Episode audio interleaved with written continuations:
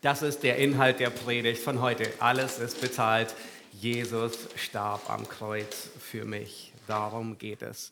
Wir sind im ersten Petrusbrief und ich möchte euch bitten, eure Bibeln aufzuschlagen im dritten Kapitel in den letzten Versen. Nun, weiß nicht, du, wie es dir geht, aber hast du schon einmal in deinem Leben mit deiner Lieblingsmannschaft mitgefiebert bei ihrem Turnier?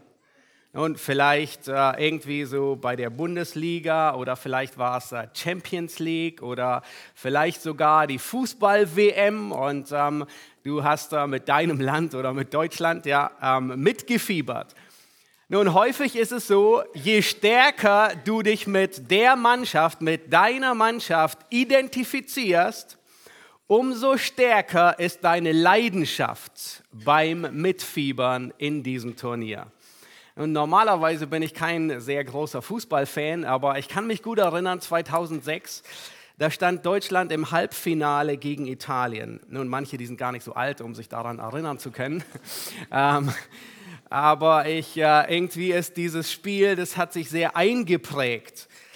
Ähm, äh, es sah gut aus für Deutschland, ähm, den WM-Titel diesmal, den vierten WM-Titel zu erhaschen. Ähm, und äh, ich habe mitgefiebert und mitgelitten, als eine Minute vor dem Elfmeterschießen das 1 zu 0 für Italien geschossen wurde. Und eine Minute später das 2 zu 0. Es war dahin nun, richtig aufgeregt war ich insbesondere, da ich der Ansicht war, der Schiedsrichter, der hat unfair für die deutsche Mannschaft gepfiffen. das war meine Sicht, wie auch immer. Nun, aber vielleicht kennst du so etwas, ja? Das ist dein Team und du hast Anteil an diesem Spiel und an diesem Sieg. Ja, du kannst dir zwar für den Sieg nichts kaufen, aber zumindest ist es die Freude, es ist die Ehre, es ist der Erfolg, es ist das Ansehen und Mitteilhaben an diesem großen Sieg. Und vielleicht sitzt du hier und du denkst, nun, Fußball interessiert mich überhaupt nicht. Es ist mir so ziemlich egal, was da passiert. Ja, vielleicht hast du noch nicht mal mitbekommen, dass in diesem äh, letzten Jahr WM war, äh, beziehungsweise wann Deutschland überhaupt gespielt hatte. Nun, warum ist das so? Der eine fiebert mit, dem anderen ist es fast egal. Je mehr du dich mit einer Mannschaft identifizierst, umso stärker bist du leidenschaftlich dabei. Und wenn du dich überhaupt nicht mit der Mannschaft identifizierst, dann ist es dir egal, ob es ein Elfmeter für die gegnerische Mannschaft ist. Es ist dir egal, ob der Schiedsrichter unfair ist. Es ist dir egal, ob die Mannschaft ins Halbfinale kommt oder ob sie nur die Vorrunde überstehen oder geschweige das überhaupt tun. Nun, wenn du ein richtiger Fan bist, dann ist der Sieg deiner Mannschaft dein Sieg. Du hast Anteil an ihrem Sieg, an ihrem Triumph auch wenn du dir nichts dafür kaufen kannst. Ja, vielleicht warst du sogar im Stadion bei dem Sieg mit dabei. Du hast vielleicht einen signierten Ball, der das letzte Tor geschossen hat, das entscheidende Tor, vielleicht von Thomas Müller selbst unterschrieben. Du warst dabei, auch wenn du nicht trainiert hattest. Äh, du hast Anteil an diesem Spiel. Nun, heute werden wir uns den größten Triumph des gesamten Universums anschauen. Und zwar einen derartigen Sieg, der jedes WM-Finale in den Schatten stellt. Jeder Sieg eines noch so großen World Cup ist nichts gegen den Triumph, den wir uns heute ansehen werden. Das ist dieser Triumph, er bringt eine Freude mit sich, die nach Monaten nicht verflossen ist, wo du dir nicht erst Bilder ansehen musst und dich erinnern musst, ich war dabei, um dich wieder an die Freude zu erinnern, sondern das ist eine Freude, ein Sieg, der dich dein restliches Leben begleitet und sogar bis in die Ewigkeit. Das ist ein Triumph, wo man den Titel nie wieder verteidigen muss, weil der Sieg einmalig ist. Es geht um den Triumph über den erbittersten Feind des Menschen, nämlich die Sünde. Es geht um den Triumph gegen den mächtigsten Feind des Menschen, dem wir haushoch unterlegen sind, nämlich Satan. Und die große Freude ist, wenn du gerettet bist, wenn du an Christus glaubst, dann hast du Anteil an diesem Triumph. Das ist der Titel der Predigt heute. Anteil am Triumph Christi. Nun, wir werden heute sehen, wie dieser große Triumph errungen wird in 1. Petrus 3, Vers 18 bis 22. Wir werden sehen, ähm, wo dieser große Triumph proklamiert wird. Nun, nicht auf ARD und ZDF. Und wir werden sehen, wie wir Anteil bekommen an diesem großen Triumph, an, diesem, an dem größten WM-Finale aller Zeiten und wie es zelebriert wird, wie es feierlich gefeiert, begangen wird, dieser große Triumph. Lasst uns gemeinsam 1. Petrus 3, die Verse 18 bis 22 lesen. Denn auch Christus hat einmal für Sünden gelitten, der Gerechte für die Ungerechten, damit er uns zu Gott führte. Und er wurde getötet nach dem Fleisch, aber lebendig gemacht durch den Geist, in welchem er auch hinging und den Geistern im Gefängnis verkündigte, die vor Zeiten sich weigerten zu gehorchen, als Gottes Langmut einstmals zuwartete in den Tagen Noahs während die Arche zugerichtet wurde, in der wenige, nämlich acht Seelen, hindurch gerettet wurden durch das Wasser, welches jetzt auch uns in einem bildlichen Sinne rettet in der Taufe, die nicht ein Abtun der Unreinheit des Fleisches ist, sondern das Zeugnis eines guten Gewissens vor Gott durch die Auferstehung Jesu Christi. Dieser ist seit seiner Himmelfahrt zur Rechten Gottes. Und Engel und Gewalten und Mächte sind ihm unterworfen. Soweit dieser Abschnitt. Nun, vielleicht denkst du, huh, Triumph verstehe ich, aber von diesen Versen verstehe ich überhaupt nichts, nur Bahnhof. Nun, das sind, nicht, äh, das sind keine einfachen Verse, die wir uns heute Morgen anschauen. Und ähm, glaubt mir, würden wir nicht fortlaufend auslegend über die Schrift predigen, wir würden diesen Text wahrscheinlich nie erwähnen. Ähm, aber es ist nun mal so und es ist gut, dass wir fortlaufend auslegend durch die Schrift hindurchgehen und uns auch hin und wieder mit schwierigen Texten auseinandersetzen müssen. Und das ist einer davon. Aber keine Sorge, wir gehen Vers für Vers durch diesen Abschnitt durch in vier Punkten. Ihr habt sie alle im Wochenblatt. Und mein großes Ziel ist, dass ihr nachher mitverfolgt und wisst und überzeugt seid, das ist der Triumph. Nun, dieser Abschnitt, er spricht über das Leiden des Christi. Aber er verknüpft die Hauptaussage von diesen Versen, ist nicht, dass Petrus die auffordert, Christus zu imitieren, das macht er im nächsten Abschnitt, ja, Kapitel 4, Vers 1. Er sagt, da Christus gelitten hat, so wappnet auch ihr euch mit derselben Gesinnung. Sondern der große Fokus in diesem Abschnitt ist, Petrus, er will seinen Zuhörern deutlich machen, Christus hat triumphiert. Christus hat triumphiert. Petrus will diese Verse, in diesen Versen den großen Triumph über alles erheben. Petrus, er will den Gläubigen, an die er schreibt, die Gewissheit geben, dieser Triumph ermutigt, dieser Triumph, er stärkt, er spornt dich an, er gibt dir Freude. In Vers 18 beginnen wir damit zu sehen, dass Christus diesen Triumph errungen hat. Lass uns noch einmal Vers 18 lesen.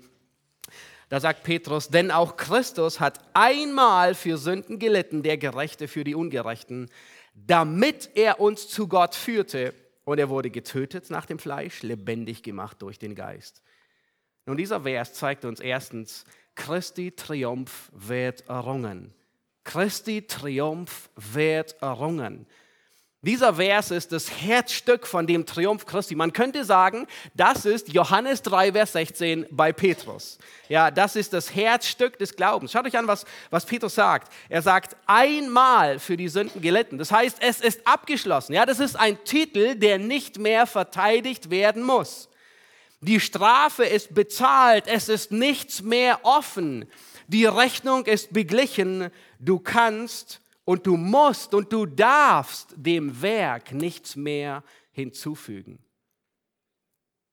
Petrus sagt, der Gerechte ist, hat gelitten oder ist gestorben für die Ungerechten. Das ist Stellvertretung. Nun, warum?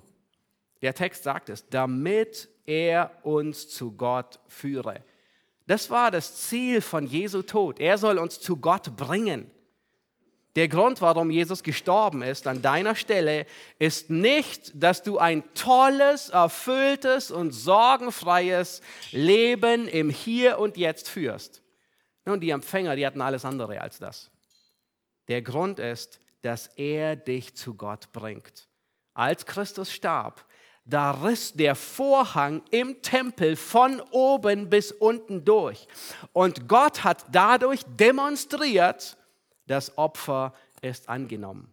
Nun, Gott selbst, stellt euch vor, Gott selbst hat diesen dicken, diesen dicken Vorhang, der 10 Zentimeter dick ist, der 18 Meter hoch ist, also dreimal so hoch wie unsere Decke hier, ähm, der aus blauem und rotem Purpur, dieser Vorhang, der im Tempel das Allerheiligste trennte, ein Vorhang, der so schwer ist, dass zwei Pferde ihn ziehen mussten.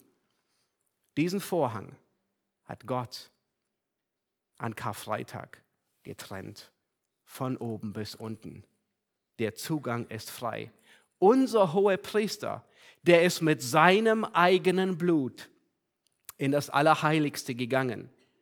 Und er hat mit seinem Blut gegen das Gesetz Gottes gesprengt und hat Sühnung für uns erwägt. Für uns ist der Weg frei, zu Gott zu kommen, durch seinen Leib. Das bedeutet es, Stellvertretung. Nun, wie hat Christus diesen Triumph errungen?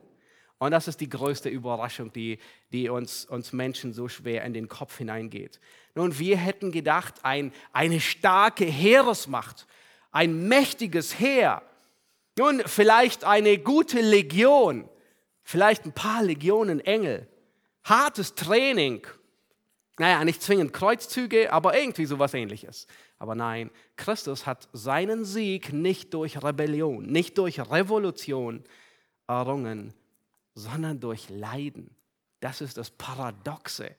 Das ist, was uns nicht in den Kopf hineingeht. Er hat gelitten, weil das der Wille Gottes ist. Das ist das Paradoxe. Der Sieg wurde durch Schwäche errungen. Und das ist auf keinem Schlachtfeld der Welt möglich, aber im geistlichen Bereich. Der Gewinn, der wurde durch Verlust erzielt. Die Freude wurde durch Leid gewonnen und das Leben wurde durch den Tod errungen. Das ist die Torheit des Evangeliums. Denen, die verloren gehen. Das ist nicht nachvollziehbar, das ist unmöglich. Und doch ist es die Kraft Gottes bei all denen, die gerettet werden. Und dadurch hat Christus uns ein Muster vorgegeben. Nun, wie hat Gott uns, die wir nicht gerettet sind, zu ihm gebracht? Indem Christus unsere Schuld auf sich nahm. Der Gerechte hat für die Ungerechten gelitten. Das ist das Muster, den Sieg zu erringen in einer gefallenen Welt. Das ist das Muster und das bleibt das Muster, in einer gefallenen Welt siegreich zu sein. In einer gefallenen Welt den Willen Gottes zu tun, bedeutet, ich nehme die Last auf mich.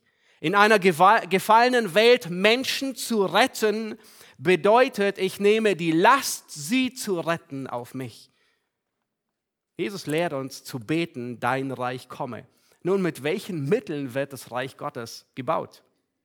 Nicht durch Gewalt, sondern durch Leidensbereitschaft. Wir leiden um derat willen, die wir errettet sehen wollen. Leid und nicht Rebellion ist die Methode Gottes zum Sieg in einer gefallenen Welt. Und das hat äh, Petrus schon in den Versen erklärt, nicht Böses mit Bösem zu vergelten.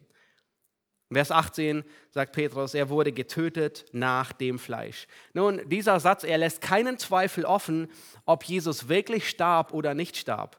Es gab im ersten Jahrhundert, aber auch später, und diese Irrlehre, die zieht sich bis heute, nur heißt sie anders. Ähm, es gab den Doketismus. Und äh, die Doketisten, die glaubten, dass Jesus ein Mensch war, aber nur irgendwie so den Anschein hatte ähm, ähm, eines, eines Menschen. Also er ist nicht wirklich wortwörtlich, fleischlich am Kreuz gestorben. Nun dieser Vers, er lässt überhaupt keinen Zweifel. Er wurde getötet nach dem Fleisch. Bis heute halten sich solche Irrlehren, dass Jesus nicht kein Fleisch hatte oder ähm, kein, kein, kein Mensch war. Das ist ein großer Irrtum. Wie hat, Gott, wie hat Christus uns zu Gott gebracht, indem er starb? Er musste physisch sterben weil der Lohn der Sünde der Tod ist. Und dann wurde er lebendig gemacht durch den Geist. Hier finden wir eine Gegenüberstellung. Getötet nach dem Fleisch, lebendig gemacht nach dem Geist. Ja, der Geist ist derjenige, der lebendig macht. Und Jesus sagt, wie der Vater die Toten auferweckt und lebendig macht, so hat er auch, der, so macht auch der Sohn lebendig, welche er will. Ist das nicht unglaublich? Wenn Gott, wenn Christus an deiner Stelle gestorben ist, dann gründet sich dein Ansehen nicht auf das, was du leistest, nicht auf das, was du vollbringst, sondern auf das, was Christus vollbracht hat. Für Gläubige, wenn du gläubig bist, dann gibt es für dich keinen Verdienstmesser, irgendwie so ein, so ein Barometer, das so richtig stark ausschlägt, wenn du eine richtig, eine richtig heilige Woche gelebt hast. Nein, sondern du bist annehmbar vor Gott wegen der Stellvertretung Christi. Deine Heiligung macht dich nicht annehmbarer. Deine Heiligung ist nur der Beweis, dass du gerettet bist. Aber Christus hat sein Blut bezahlt für dich. Nun lass uns zu den nächsten Versen gehen. Vers 19 und 20. Und äh, puh, diese Verse, die sind nicht so einfach. Da lesen wir, Petrus schreibt, in welchem, also im Geist, der ging er hin und hat den Geistern im Gefängnis verkündigt, die vor Zeiten sich weigerten zu gehorchen. Als Gottes Langmut einstmals zuwartete in den Tagen Noahs, während die Arche zugerichtet wurde, in der wenige, nämlich acht Seelen hindurch, gerettet wurden durch das Wasser. Und die beiden Verse, die haben es in sich. Luther, er schrieb in seinem Kommentar zu diesen Versen, ein wundervoller Text ist dies, aber zugleich eine so verworrene Stelle wie vermutlich keine andere im Neuen Testament, so dass ich nicht mit Sicherheit weiß, was Petrus meint. Ich kann sie weder verstehen noch erklären und es gibt niemand, der diese Stelle erklären kann oder erklärt hat. Also er meinte seine Kommentare, die er, die er gelesen hat. Also ähm, äh, diese Stelle, die bereitet uns durchaus ähm, äh, Schwierigkeiten. Nun, diese beiden Verse, die haben in der Vergangenheit zu schlimmen Irrlehren geführt, in vielen Richtungen, aber insbesondere in der katholischen Theologie. Ähm, der Limbus, wer auch immer sich an den Limbus erinnern kann oder irgendwas meint, davon gehört zu haben, der Limbus der katholischen Theologie wird auf diese Verse zurückgeführt. Das ist nach der katholischen Theologie der Vorort der Hölle. Ähm, dies sei der Ort für alle Frommen des Alten Testaments. Christus habe bei seinem Abstieg in die Vorhölle in die Unterwelt zuerst Adam und Eva befreit und dann alle Patriarchen und Propheten. Nein, nein, das ist nicht, wovon dieser Vers redet. Ja. Eine andere Sichtweise besagt, es handele sich hier um den Limbus infantinum, also äh, den kindlichen. Das, das sind alle Kinder, die ungetauft sterben, ähm, würden dahin kommen. Nein, auch falsch. ist nicht korrekt. Diese Verse, die haben zu der großen Irrlehre geführt, es gebe in der Hölle eine zweite Chance, wo du errettet werden könntest. Nein, es ist eine große Irrlehre. Die Schrift, die macht so deutlich, dass es dem Menschen gesetzt ist, einmal zu sterben und danach das Gericht. Es gibt in der Hölle keine zweite Chance. Wenn du gestorben bist und du hast Christus nicht als Retter und Herrn angenommen, nun, dann hat es ein, ein ewiges Ende. Das Gericht ist besiegelt mit deinem Tod. Deswegen ruft der Psalmist auf und sagt, heute, wenn du seine Stimme hörst, dann verstocke dein Herz nicht, weil es gibt einen Moment, wo es zu spät ist. Diese Verse lehren nicht, dass es in der Hölle eine zweite Chance gibt. Weit entfernt davon.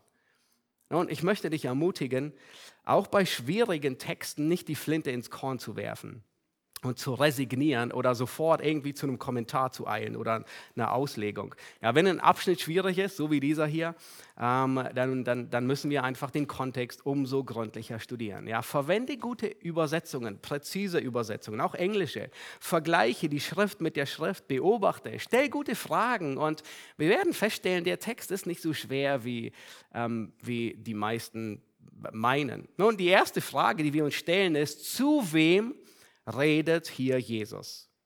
Schauen Vers 19. Wer sind diese? Vers 19 sagt, es sind Geister, die im Gefängnis sitzen. Nun, es gibt zwei Möglichkeiten. Sind diese Geister, sind es die verstorbenen Seelen von Menschen oder handelt es sich hier um Engelwesen oder Dämonen? Nun, das zweite ist richtig. Warum? Weil im Neuen Testament überall, wo von Geistern im Plural ähm, geredet wird, ohne einen Zusatz, werden immer die Engel oder Dämonen verwendet. Ja. Es gibt hier und da ein paar Verse, die von Geistern und, und zwar von den verstorbenen Gläubigen sprechen, aber die fügen dann immer hinzu, wie 1. Korinther 14, die Geister der Propheten oder Hebräer 12, die Geister der vollendeten Gerechten. Ja, da, da macht der Kontext immer deutlich, es geht um, um die Gläubigen. Aber da, wo nichts hinzugefügt wird, sind immer Dämonen oder Engelwesen gemeint. Das heißt, Petrus spricht hier von Engeln und von Dämonen, die im Gefängnis sitzen. Nun, wo sind diese Dämonen gefangen? Im Gefängnis. Offensichtlich gibt es ein Gefängnis nicht nur für menschliche Übeltäter, offensichtlich gibt es auch Gefängnis für geistliche Übeltäter, für Dämonen. Und es ist derselbe Ort, an dem Satan in Offenbarung 20, wir erinnern uns an das tausendjährige Reich, ja, das Millennium, das ist der Ort, an dem Satan gefangen wird, im Abgrund. Hier wird nicht von Hades oder Hölle oder Totenreich gesprochen, sondern es ist einfach ein Gefängnis.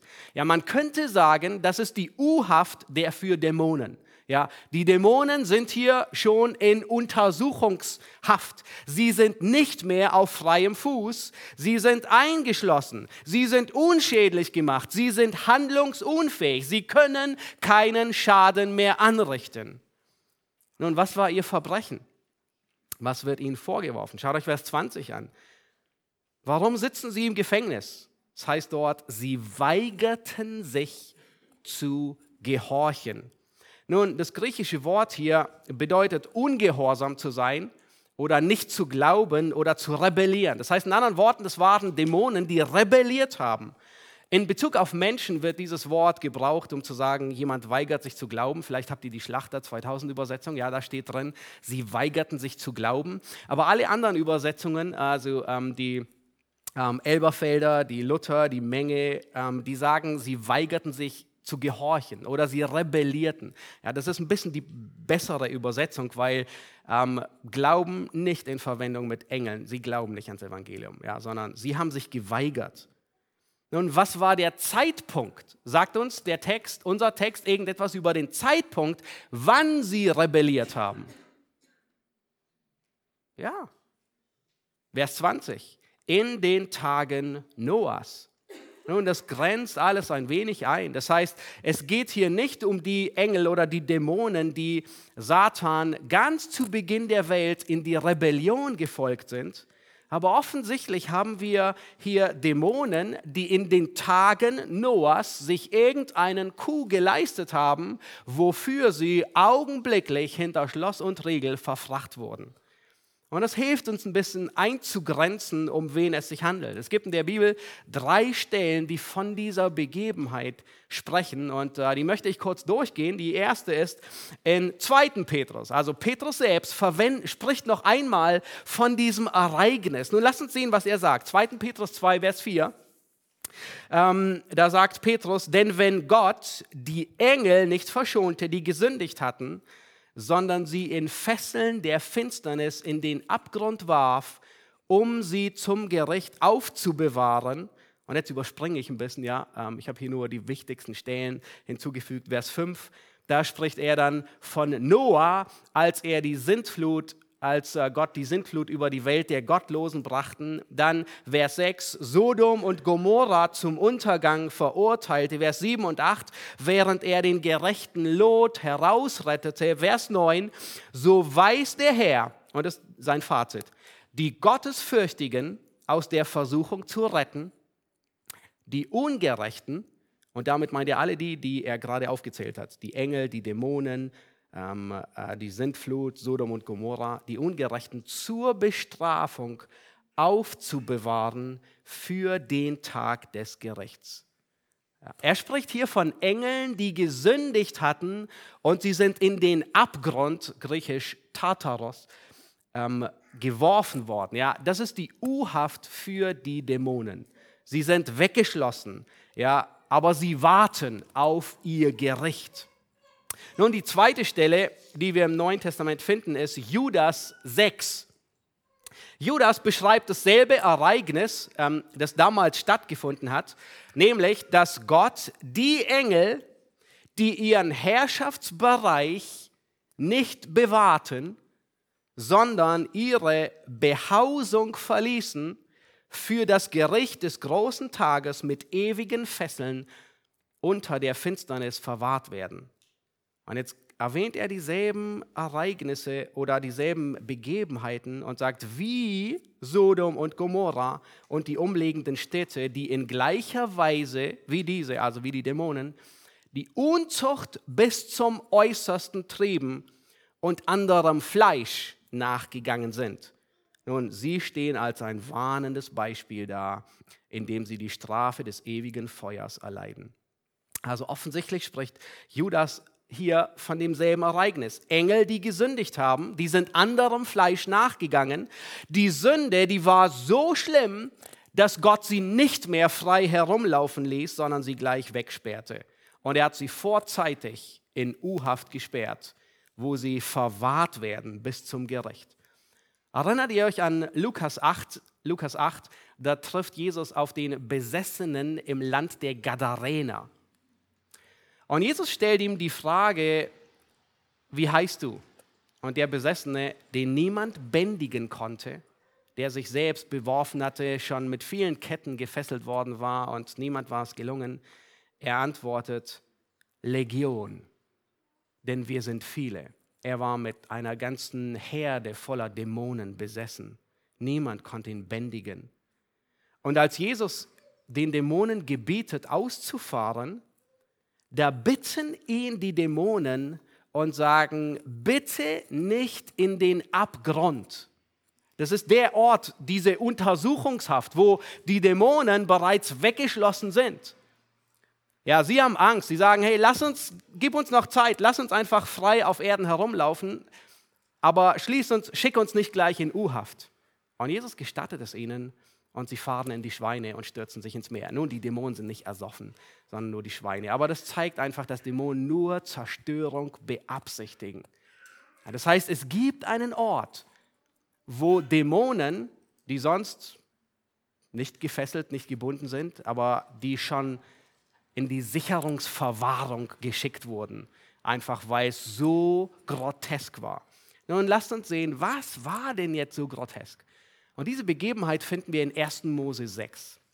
In 1. Mose 6, die ersten vier Verse, ähm, könnt die Stelle gerne aufschlagen oder mitverfolgen. Da, da heißt es, und es geschah, als sich die Menschen zu mehren begannen auf der Erde und ihnen Töchter geboren wurden, da sahen die Gottessöhne, dass die Töchter der Menschen schön waren. Nun, die Gottessöhne, das sind ähm, Engelwesen oder es können ähm, reine Engel sein, aber es können auch gefallene Engel sein. Ähm, sie werden in der Regel als Gottessöhne bezeichnet. Diese Gottessöhne sahen, dass die Töchter der Menschen schön waren und sie nahmen sich von allen jene zu Frauen, die ihnen gefielen.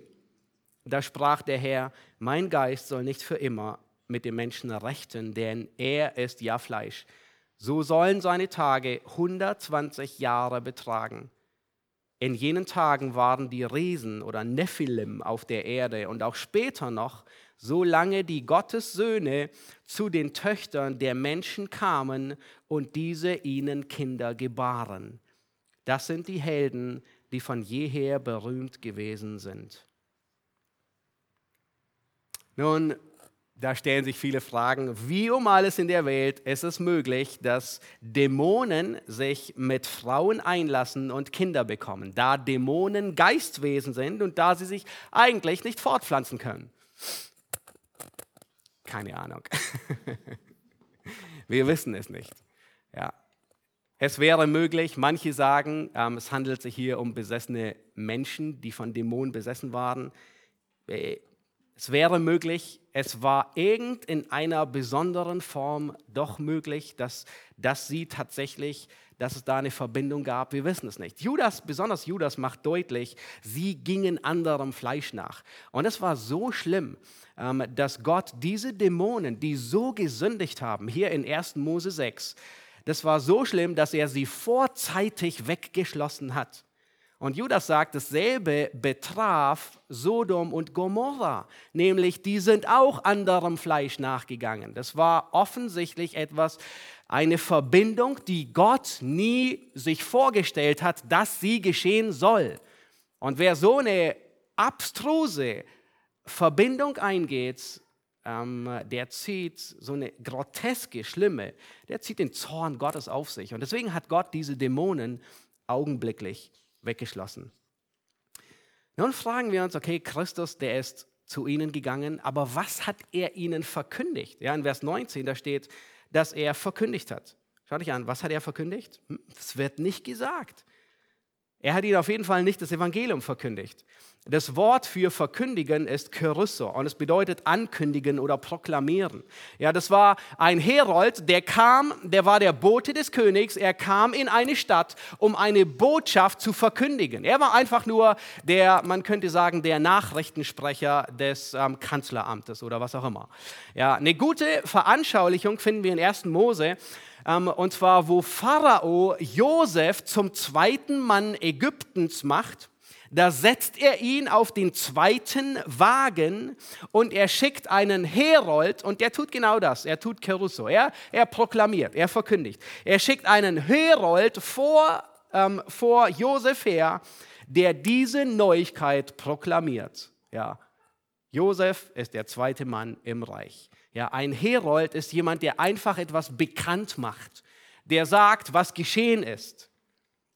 Nun stellt euch vor, diese Gruppe, diese Dämonen sind die einzigen, die nicht mitbekommen haben, was geschehen ist. Sie waren im Gefängnis, isoliert, abgeschnitten von allem, nach, was, was nach draußen geht.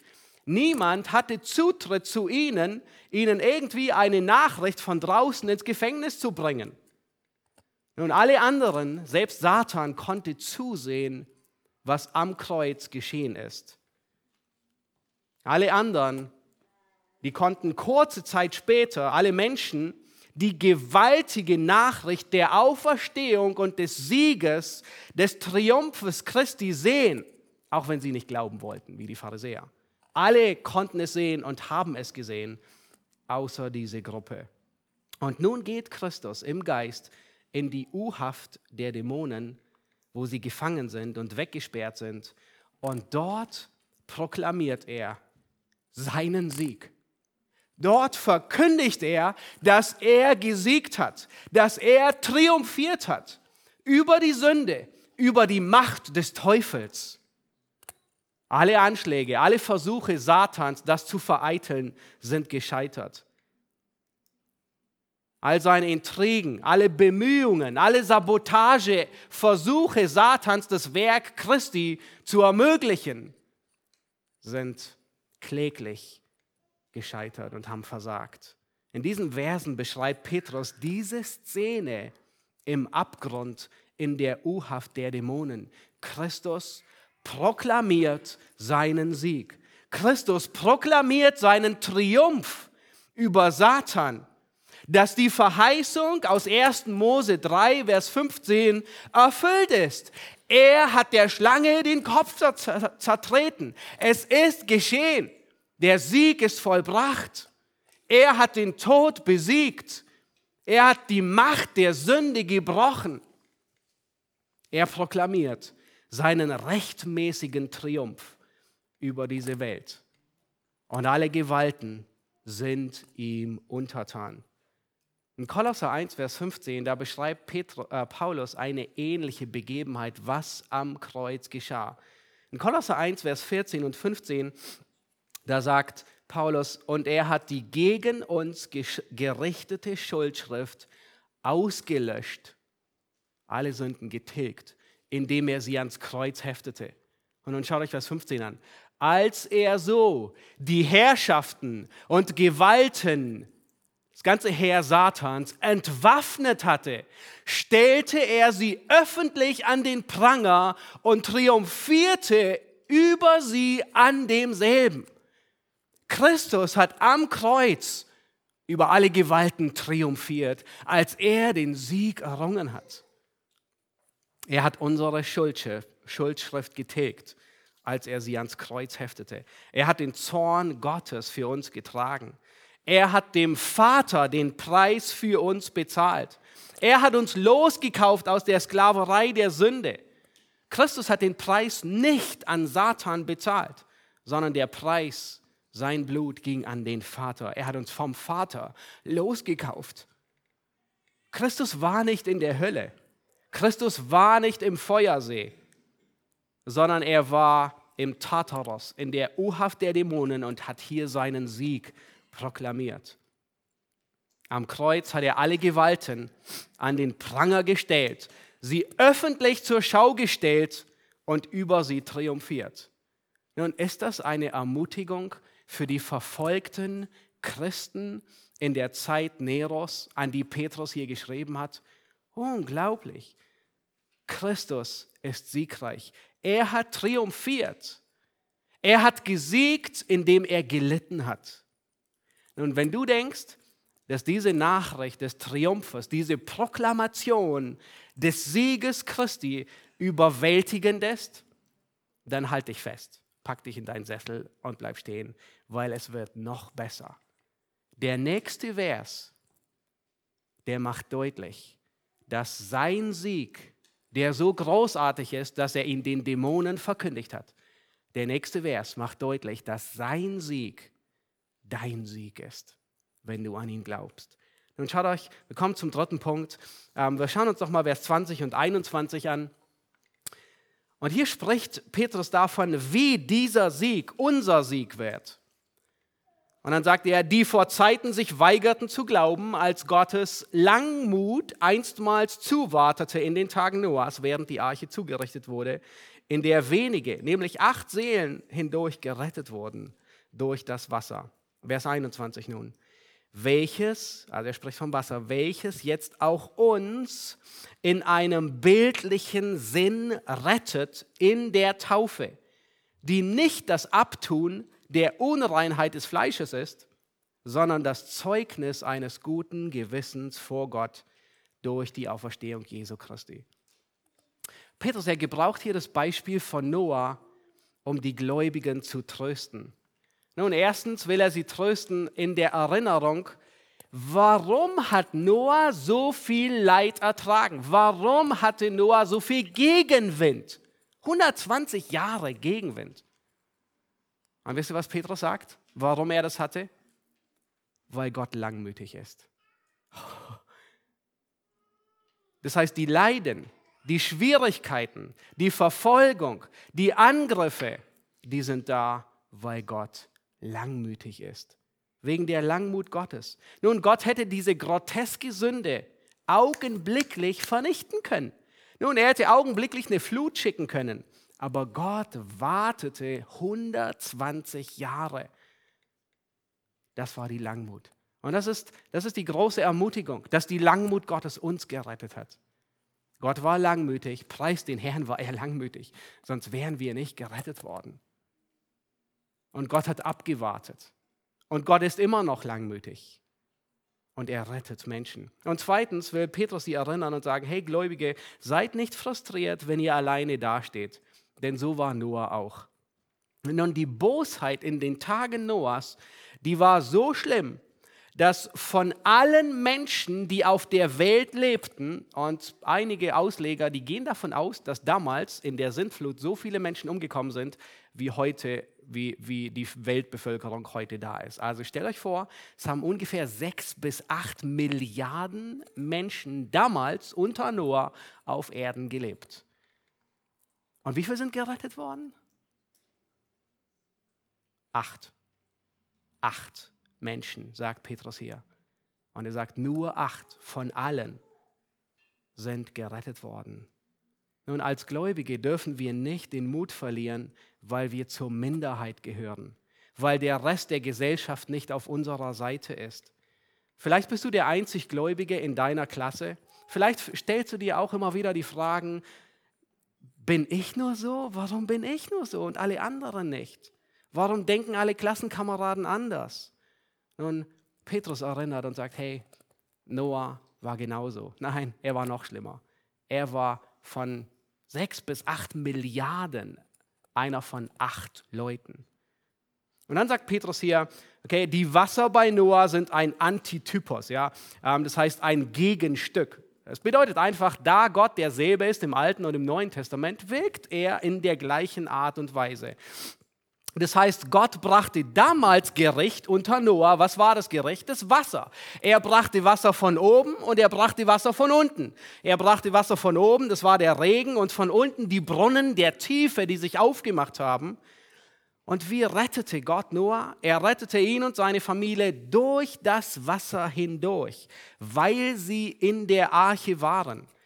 Das Wasser von oben und das Wasser von unten konnte ihnen nichts anhaben. Ja, das Gericht konnte ihnen nichts anhaben. Und Noah und der Familie, weil sie sicher in der Arche waren. Und das sagt Petrus, genau dasselbe trifft auf dich zu. Genau so wirst du gerettet. Das Gericht kann dir nichts anhaben. Nun, wie geht das? Und Petrus sagt, das Gegenstück ist die Taufe. Oh, die Taufe. Nun, aber Petrus, er will noch etwas klarstellen und er sagt, nein, nein, nein, ich meine nicht die Wassertaufe. Deswegen fügt er noch hinzu und sagt, die nicht ein Abtun der Unreinheit des Fleisches ist. Nun, dieser Vers, der wurde so oft missbraucht, um zu behaupten, dass die Wassertaufe rettet. Nun, das, was heute vier ähm, Geschwister in Lichtenberg bezeugen. Ähm, ihre Wassertaufe haben sie heute, aber es ist nicht die Wassertaufe, die rettet. Es ist nicht die Wassertaufe, die dich rechtfertigt. Es ist nicht die Wassertaufe, die dich von Sünden reinwäscht. Es ist nicht die Wassertaufe, die die Wiedergeburt initiiert. Nein, nein, nein. Es geht darum, was die Wassertaufe symbolisiert. In Römer 6, da sagt, erinnert Paulus daran, dass die Taufe meinen Tod mit Christus symbolisiert. Ich bin mit Christus oder in Christus gestorben. Hebräerbrief, wir sind eins gemacht in ihm. Hebräer sagt, dass, dass nichts ein, ein beflecktes Gewissen reinwaschen kann, außer dem Blut Jesu. Und damit meint er nicht das Hämoglobin einer Bluttransfusion oder so, gibt es sowieso nicht mehr, sondern es ist sein stellvertretender Tod.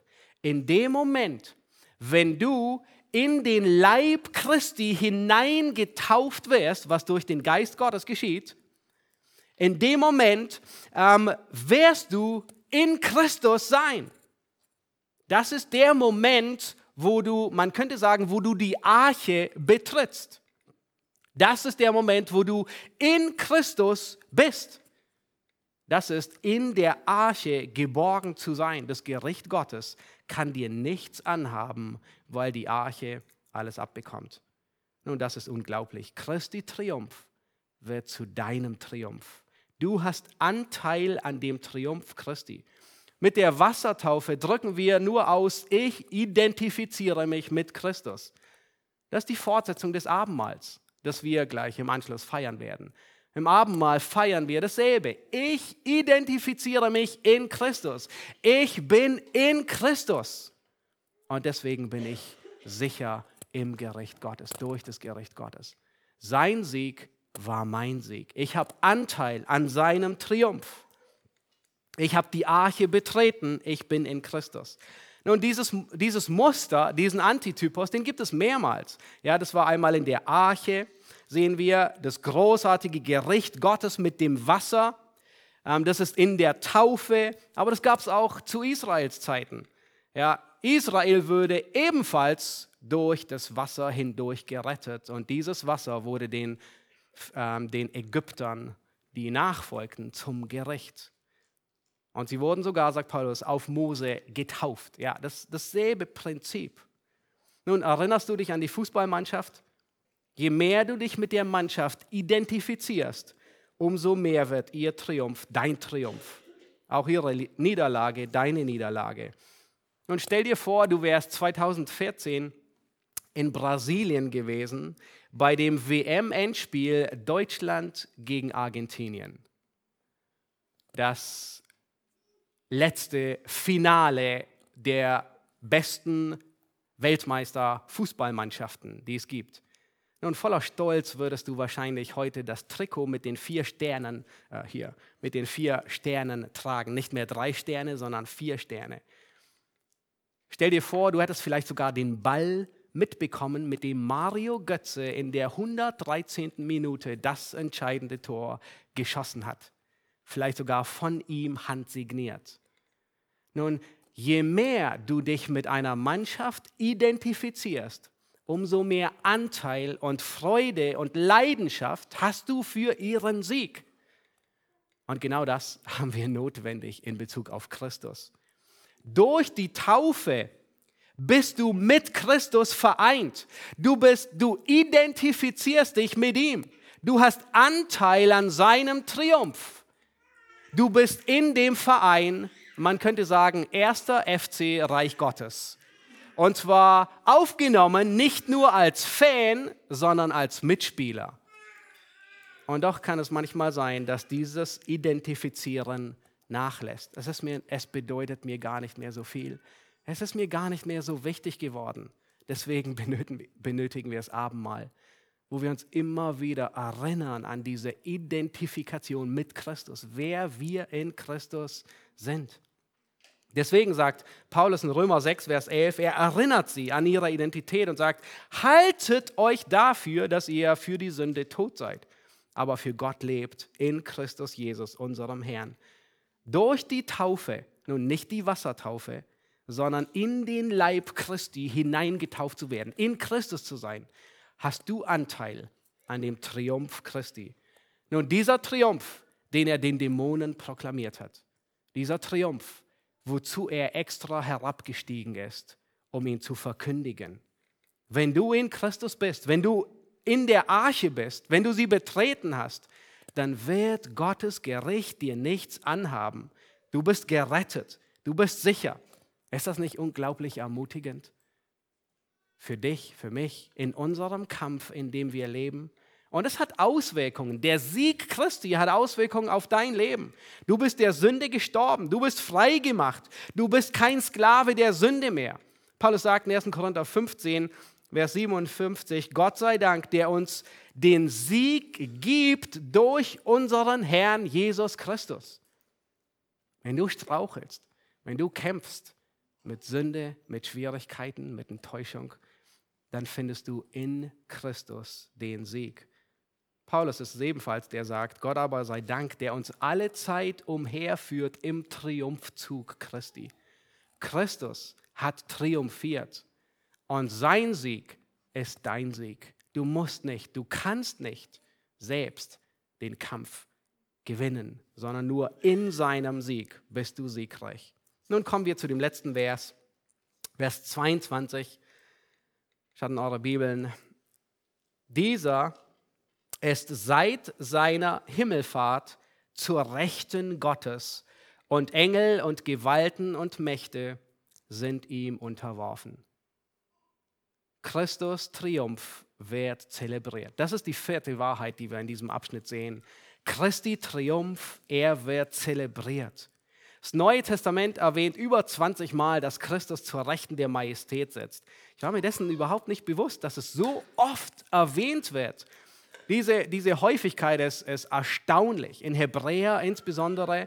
Wir haben einen hohen Priester, der sich gesetzt hat zur Rechten des Thrones der Majestät. Kolosser 3 erinnert uns daran, wenn ihr mit dem Christus auferweckt worden seid, so sucht das, was droben ist, wo Christus ist, wo? Sitzen zur Rechten Gottes. Apostelgeschichte 5. Diesen hat Gott zum Fürsten und Retter zu seiner Rechten erhöht. So oft, über zwei, über 20 Mal wird immer wieder etwas deutlich gemacht. Christus sitzt zur Rechten der Majestät. Woher kommt das? Warum ist es so wichtig? Nun, all das kommt aus Psalm 110 wo es heißt, der Herr sprach zu meinem Herrn, setze dich zu meiner Rechten, bis ich deine Feinde hinlege als Schemel für deine Füße. Nun, der, der Triumph Christi wird zelebriert zur Rechten der Majestät. Dieser Abschnitt, den wir in 1. Petrus haben, er beginnt anders, wie er endet. Erinnert ihr euch, wie dieser Abschnitt in 1. Petrus beginnt? Mit Leiden, mit Schmach, mit dem Tod Christi. Und wie endet dieser Abschnitt? In, um, in der Umkehrung, nämlich Christus triumphiert. Petrus sagt, Engel und Gewalten und Mächte sind ihm unterworfen. Das heißt, alle Gewalten sind ihm unterworfen. Das griechische Wort ist Hypotasso. Hm, kommt euch das nochmal bekannt vor? Das ist äh, kein Zufall. Es ist Unterordnung. Oh, warte mal, da war noch was. Nun, wir schlagen uns nun schon seit dem zweiten Kapitel mit diesem Wort herum. Und der ironische Gebrauch von Petrus, der kann nicht übersehen werden. Nämlich hier sind Christus alle unterworfen, untergeordnet worden. Nun, diejenigen, die sich nicht unterworfen haben, und er spricht hier im Kontext von den Engeln, diejenigen, die sich nicht untergeordnet haben, diejenigen, die rebelliert haben, die wurden ins Gefängnis weggeschlossen. Auf sie wartet das Gericht Gottes. Ja, dasselbe Wort wird für Menschen gebraucht. Sie weigerten sich, gehorsam zu sein. Sie weigerten sich zu glauben.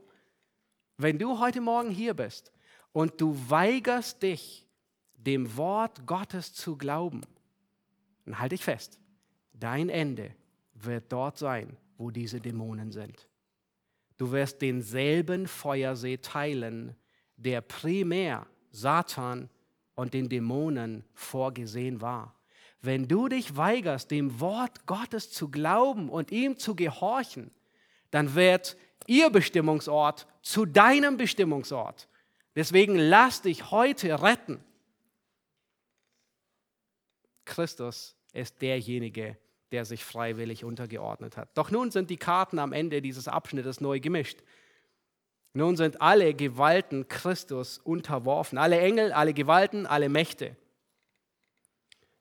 Ist das nicht tröstend für die Gläubigen, an die Petrus hier schreibt? Er erinnert sie und sagt, alle Gewalten im Himmel und auf Erden, auch über Nero, hat Gott die absolute Herrschaft. Und vor der Himmelfahrt erinnert Jesus seine Jünger genau an diese Wahrheit. Bevor er ihnen den Missionsbefehl erteilt, sagt er ihnen, mir ist gegeben alle Gewalt im Himmel und auf Erden. So geht nun hin und macht zu Jüngern. Er hat alle Gewalt über alle Gewalten, über alle Dämonen, über Satan, über alle Herrschaften. Ihm ist alle Autorität übergeben, auch, unser, auch über unsere Regierung auch über Russlands Regierung, auch über deinen ungläubigen Arbeitgeber, über deinen Ehemann. Christus hat alle Autorität. Und manchmal sieht es nicht so aus, als wäre ihm alles unterworfen. Warum? Nun, weil er seine Herrschaft noch nicht sichtbar angetreten hat. Manchmal sieht es noch nicht so aus, als hätte er alles unterworfen, weil er langmütig ist und das Gericht noch nicht ausschüttet. Er hält sein Gericht zurück, aber der Tag wird kommen, an dem er seine Herrschaft antreten wird. Und es beginnt er, indem er alle Gottlosen vernichtet. Das ist Offenbarung 19. Dieser Tag kommt und er wird alle Gottlosen vernichten wie in der Sintflut. Napoleon, zwar im 17. Jahrhundert, da hielt Napoleon Europa zwei Jahrzehnte in Atem. Nun, es gibt unterschiedliche Begebenheiten über ihn und ähm, er versuchte auch seine Geschichte selbst nochmal neu zu schreiben und sie sehr positiv darzustellen, aber er war ein Leiter, der viele, viele Schwächen hatte, ähm, sehr stolz und sein Versagen nicht zugeben wollte. Ähm, in seinen Feldzügen haben 900.000 Franzosen ihr Leben verloren. Er wurde dann aufgrund dessen ins Exil geschickt auf die Insel Elba aber irgendwie schaffte er es nach nicht mal einem Jahr wieder zurückzukommen und ein großes Comeback zu haben. Er wollte noch einmal nach der Macht greifen. Er wollte noch einmal der Kaiser der Franzosen sein. L'Empereur, ja, der Kaiser der Franzosen. Ja, man sagt, der Adler, das war das Symbol seiner Armee, der Adler, er wollte sich noch einmal in die Luft erheben und seine Schwingen in die Lüfte erheben. Und es gelang ihm auch 100 Tage. Ja. Seine neue Herrschaft dauerte 100 Tage. In dieser Zeit rüstete er ganz Frankreich zum Krieg an mehreren Fronten, insbesondere gegen die Briten und die Preußen. Die österreichischen und russischen Truppen, die kämpften auch mit, aber die kamen ein bisschen später, die waren noch nicht rechtzeitig angekommen. Die Briten, die kämpften unter Herzog Wellington und die preußische Armee, die stand unter dem Kommandanten von General Gebhard Blücher, ein Preuße. Nun, am 18. Juni 1815 fand die letzte Schlacht von Napoleon statt. Und es ist bekannt als die Schlacht bei Waterloo. Ähm, es ist ein historisches Ereignis. Sie hatten den Tag begonnen. Um 12 Uhr begann der Kampf, weil es die ganze Nacht hindurch geregnet hatte und das Gebiet war noch weich. Und so begann um 12 Uhr der Kampf, ein hartnäckiges Gefecht. Die britische Stellung, die wankten. Und am späten Nachmittag und kamen das preußische Heer, stößt dazu und innerhalb von wenigen Stunden gelingt es ihnen, die Schlacht abends um 8 Uhr zu beenden. Ähm, der Sieg war errungen, Napoleon war geschlagen und er flieht nach Paris. Die Schlacht ist endgültig errungen, der Sieg ist errungen, die Schlacht ist geschlagen. Nun, diese Nachricht, die musste nach England überbracht werden. Und die Art und Weise, wie man damals Nachrichten versucht hat, schneller zu überbringen, es gab noch kein Handy, kein WhatsApp, keine Nachrichten, kein E-Mail, kein Telefon, war über Schiff und über Winkflaggen.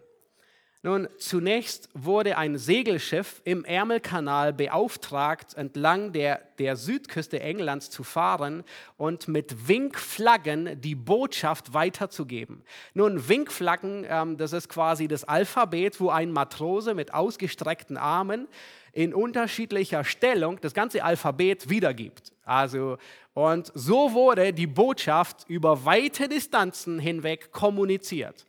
Und das wurde über den Ärmelkanal gemacht und dann am Landweg ging das genauso weiter. Die Nachricht wurde ähm, auf Sichtweise ähm, weiter getragen, bis sie schlussendlich in London in der Kathedrale von Finchester eintraf. Und der, derjenige, der am Schluss die Nachricht als letzter empfang, der notierte die eingehende Nachricht und er kam so weit, dass er hinschrieb, Wellington das war, der, das war der, der Heerführer der Briten, Wellington besiegt. Und dann zog ein, der typische Londoner Nebel auf in der Nacht und die Flaggen waren für den Rest der Nacht nicht mehr zu sehen. Und das war alles, was er gelesen hatte. Wellington besiegt, weiter kam er nicht. Nun, wegen der unvollständigen Nachricht breitete sich ziemliche Mutlosigkeit in ganz London aus. Die Verzweiflung war da. Die Briten, sie waren der Annahme, Napoleon, er hätte gesiegt. Doch im frühen Morgentauen lichtete sich langsam der Nebel und dann konnte die ganze Botschaft durchgegeben werden. Und dann konnten sie endlich alles entziffern, weil die Botschaft ging weiter. Es hieß nicht nur Wellington besiegt, sondern es hieß Wellington besiegte den Feind. Den letzten Teil hatten sie nicht lesen können wegen dem Nebel. Der Triumph, er breitete sich aus wie ein großes Lauffeuer über ganz England und die Mutlosigkeit, der folgte die Freude. Die Zeit zwischen der Kreuzigung Christi und seiner Wiederkunft in Macht und Herrlichkeit liegt wie im Nebel.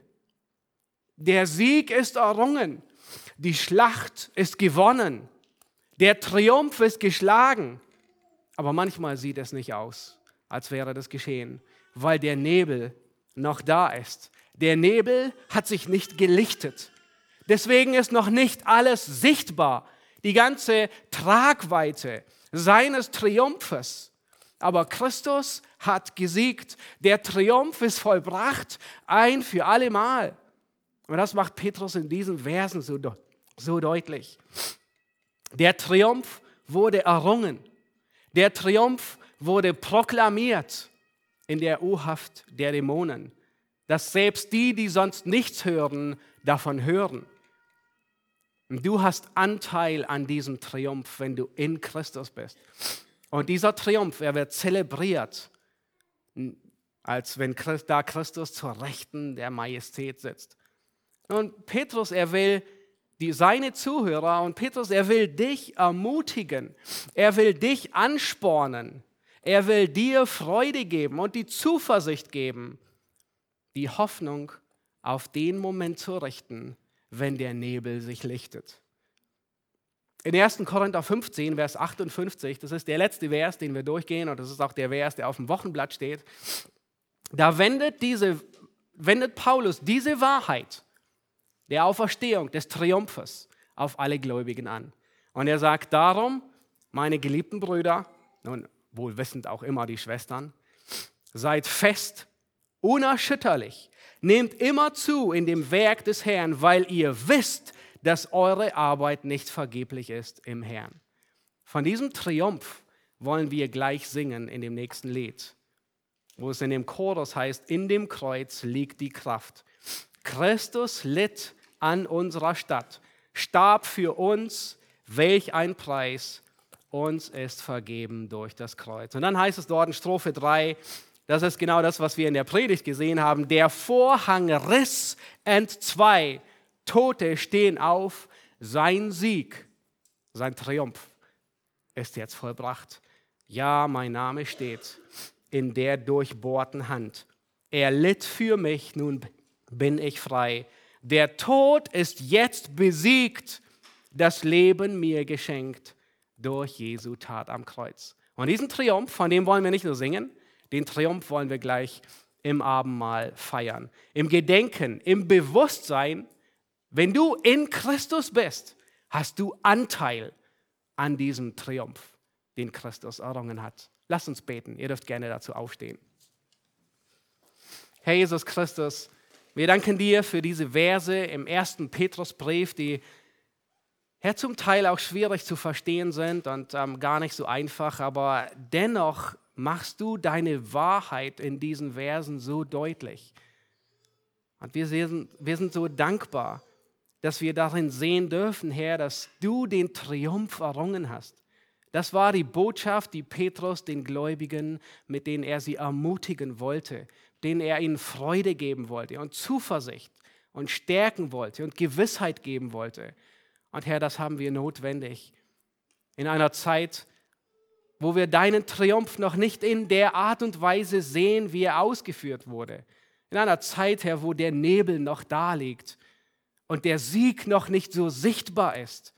Aber Herr, wir wissen, dass der Nebel sich lichten wird und du wiederkommst und dein Triumph er wird allen offenbar werden. Auf diese Hoffnung wollen wir hinleben, in dieser Zuversicht, dass wir noch nicht alles sehen, aber in der Gewissheit, dass du schon zur Rechten Gottes bist, dass dir alles unterworfen ist, alle Gewalten, wollen wir unser Leben führen und dich anbeten. Amen.